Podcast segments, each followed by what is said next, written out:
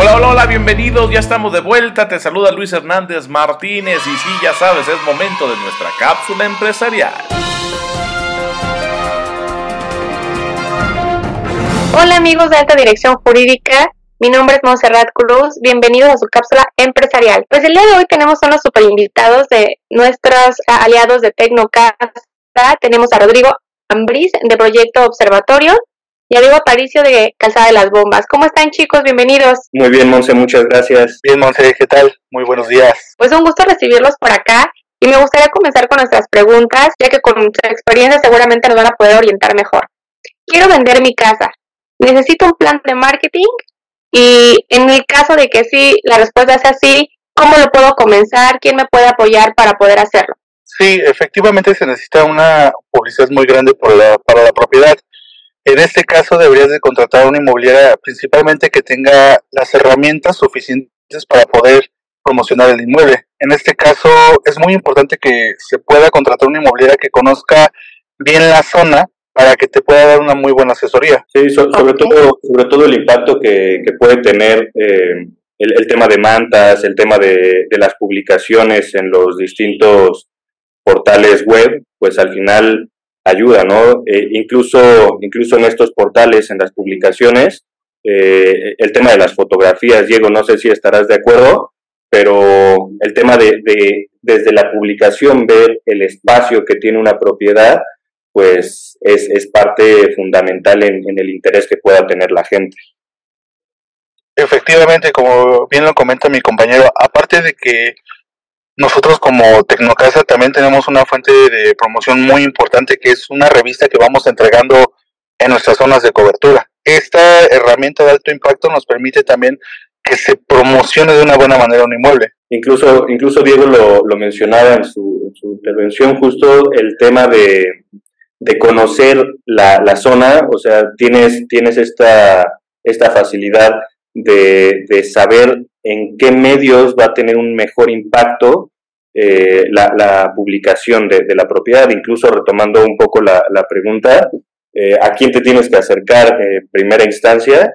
Eh, definitivamente a, los expertos, ¿no? Y, y, eso es fundamental en el momento en el que, en el que tomas la decisión de vender la casa, que te orienten desde un, desde un inicio en, en, en cuanto al precio, en cuanto a qué ventajas y desventajas tiene la zona donde estás vendiendo. Chicos, y en ánimo de darle más orientación a nuestra audiencia, ¿qué pasos a seguir sería para un plan de marketing? ¿Cuáles son los pasos? Ok, Monse, pues yo, yo creo que, o sea, tal cual paso por paso, creo que, creo que lo primero que te diría es, es definir eh, qué podemos destacar de, de, la propiedad. Obviamente el tema de, de tomar las fotografías, en, en, cuanto a la zona, pues nosotros ya conocemos cuáles son los portales que más impacto tienen en, cada una de las zonas. Entonces, tal cual paso por paso, te diría eh, definir esta, esta parte del precio, eh, tomar las fotografías y de ahí pues subir el tema de, los anuncios en Internet, eh, también el tema de la revista que nos comentaba Diego hace, hace unos momentos, este, y colocar las mantas, ¿no? En los puntos de interés que, tiene la zona de cobertura. Incluso recordando un poco, por ejemplo, el impacto que tiene este, este tema de marketing, cuando ambos éramos asesores, tanto Diego como yo, él estaba en unidad modelo, yo estaba en Prado Churubusco, y el impacto que tiene en una zona más grande, muchas veces nos llegaba información que podíamos compartir con nuestros compañeros de unidad modelo. Entonces, eh, dentro de este tema de marketing, pues también buscar a las oficinas aledañas que, que nos puedan apoyar. Ok, pues es importante justamente, como se ven chicos, el tener de entrada a un experto que nos pueda asesorar y ver qué, pues qué audiencia está alrededor de nuestra propiedad y cómo se pueden interesar, cuál puede ser el medio correcto acérquense a nuestros amigos de Tecnocasa, no sé si quieran agregar algo más, chicos. Pues únicamente ese, ese punto que comentas, ¿no? O sea, en, en, cada zona de cobertura que tenemos, intentamos siempre estar muy cerca de, de la gente, precisamente desde antes de que tomen la decisión de, de vender, para, para preparar como toda esta, esta promoción. Correcto. Sí, exactamente. También otro punto muy importante es que nosotros nos hacemos prácticamente cargo de todo el proceso, tanto como investigar el inmueble para que se lleve una compraventa sana y aparte de ello, pues otorgarles un valor real de acuerdo a lo que va teniendo cada zona. Eso es muy importante también para tener una, una buena publicidad. Completamente. Pues ya escucharon a los expertos, los invitamos a que también escuchen nuestras cápsulas anteriores. Si están en este proceso de vender su casa o de comprar, pues vayan viendo cómo, cómo hemos preparado para ustedes diferentes este contenido para que puedan asesorarse mejor. Los invitamos a que nos sigan en redes sociales. Nos vemos en la siguiente cápsula. Bueno, bueno, ya escuchaste los atinados consejos de nuestra cápsula empresarial y bueno, nosotros seguimos aquí con este tema tan interesante que ya abordó conceptos como la gobernanza, la buena gobernanza, en palabras del maestro Francisco Gamboa, y también ya de los gobiernos confiables, la importancia que reviste, la hizo, que analizó, analizó, creó, de la cual es autor el doctor Carlos Gasden y que hemos hablado de ella a profundidad, pero hay un puntito, hay un tema que me gustaría tratar antes de que se nos vaya el programa. Doctor Carlos Gasden, la importancia que reviste para esta manera distinta de construir cultura política en nuestro país, los observatorios ciudadanos. Doctor Carlos Gasden, ¿qué son los observatorios ciudadanos?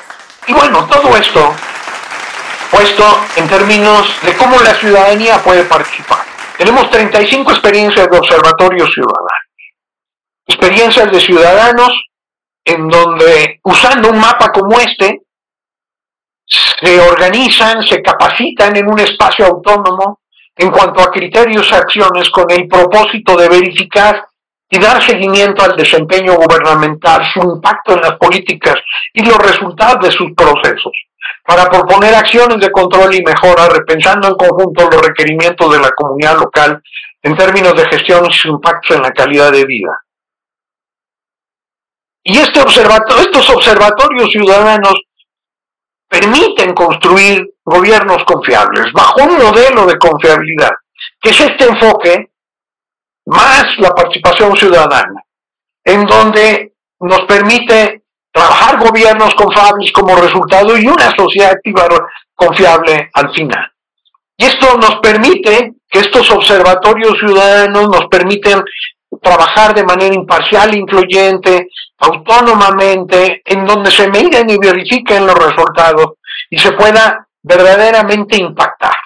Y en donde los ciudadanos no nada más participen con quejas, que eso es un primer nivel de participación, y no nada más en reflexiones y propuestas, que ese es un segundo escalón, sino ser parte de soluciones inmediatas, que ese es el tercer nivel de participación, para después participar en soluciones estratégicas y finalmente en mejores prácticas. El Observatorio Ciudadano se convierte en hotspots, en lugares en donde se puede demostrar en un pequeño lugar, en una colonia, en una ciudad, en un pequeño pueblo, cómo trabajar lo que significa gobierno.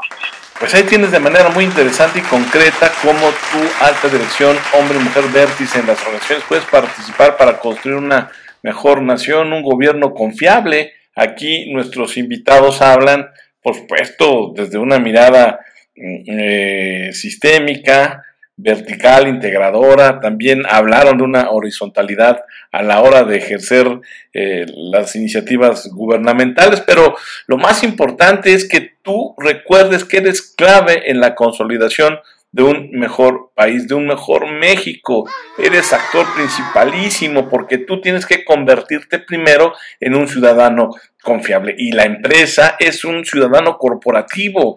La alta dirección, todos los que construimos este concepto de hombre y mujer vértice en las organizaciones formamos parte de esta ciudadanía corporativa y por eso es importante y relevante cada día más que nos involucremos, que rescatemos, insisto, a México de esos grupúsculos, de, ese, de esos grupos que solamente han visto por sus intereses y que a través de narrativas engañosas, sesgadas, lo que hacen es nada más alimentarse, enriquecerse única y exclusivamente desde su trinchera, para su trinchera y para su séquito, para sus seguidores. No están viendo realmente para el bienestar de todos los mexicanos. Y es importante que tú ya entiendas que debes entonces abrir los ojos, involucrarte y a donde tope construir este México más justo, más próspero, más competitivo y en paz, pero para todos sin discriminación ninguna.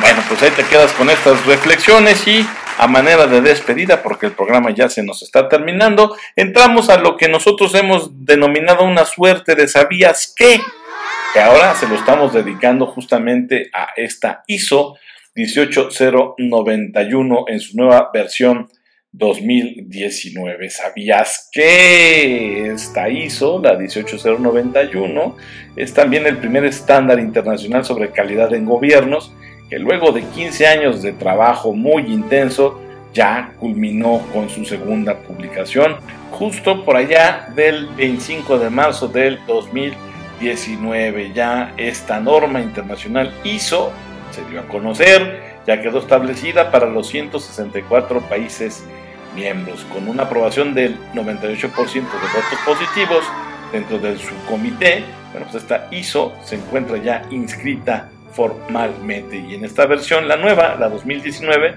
vale la pena que recuerdes, por si te gusta la historia de este tipo de documentos, sustituye a la publicada en el 2014.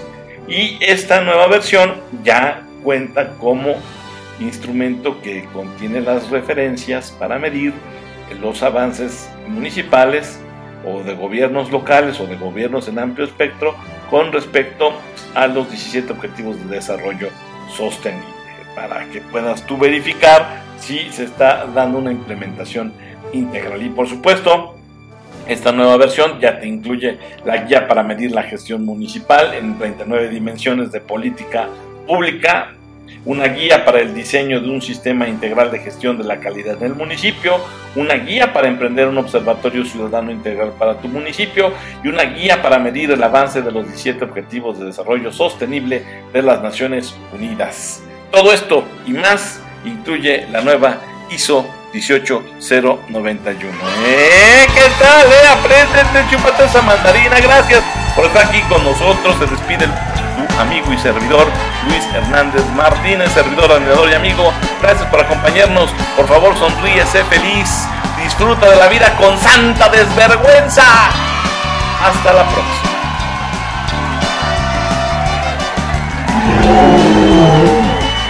Oh.